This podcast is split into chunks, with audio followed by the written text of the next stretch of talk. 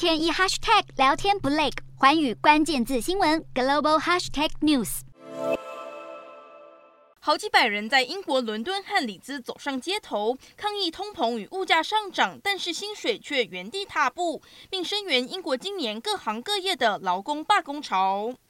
不止英国，亚洲同样陷入万物齐涨的困境。日本才刚挺过所谓的涨价的夏天，但通膨加剧、日元大贬的问题未解，如今又面临涨价的秋天。光是十月就估计会有六千五百多种商品涨价，像是啤酒、威士忌等酒类价格将上涨百分之二到百分之十七，一般瓶装饮料将调涨百分之四到百分之二十二，美乃滋、烤肉酱等调味料将调涨百分之二到百分之二十二，奶油、起司等乳制品也将调涨百分之四到百分之十。日本首相岸田文雄日前表示，明年春天日本电费恐将急剧上涨百分之二十到百分之三十。随着能源价格继续上涨，不排除明年还会出现各种商品的涨价潮。而南韩也饱受物价上涨之苦，为了省钱，越来越多民众舍弃餐厅跟咖啡馆，选择在便利商店解决三餐。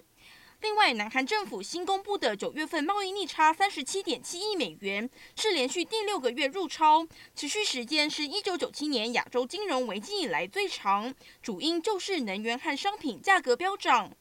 另外，韩元疲软也为制造商增添麻烦，韩元汇价已经跌到十三年谷底，突破一千四百重要关卡。专家预估，在外部需求恶化和积极效应的影响下，南韩出口将进一步受冲击，而相对强劲的进口增幅将持续扩大贸易逆差。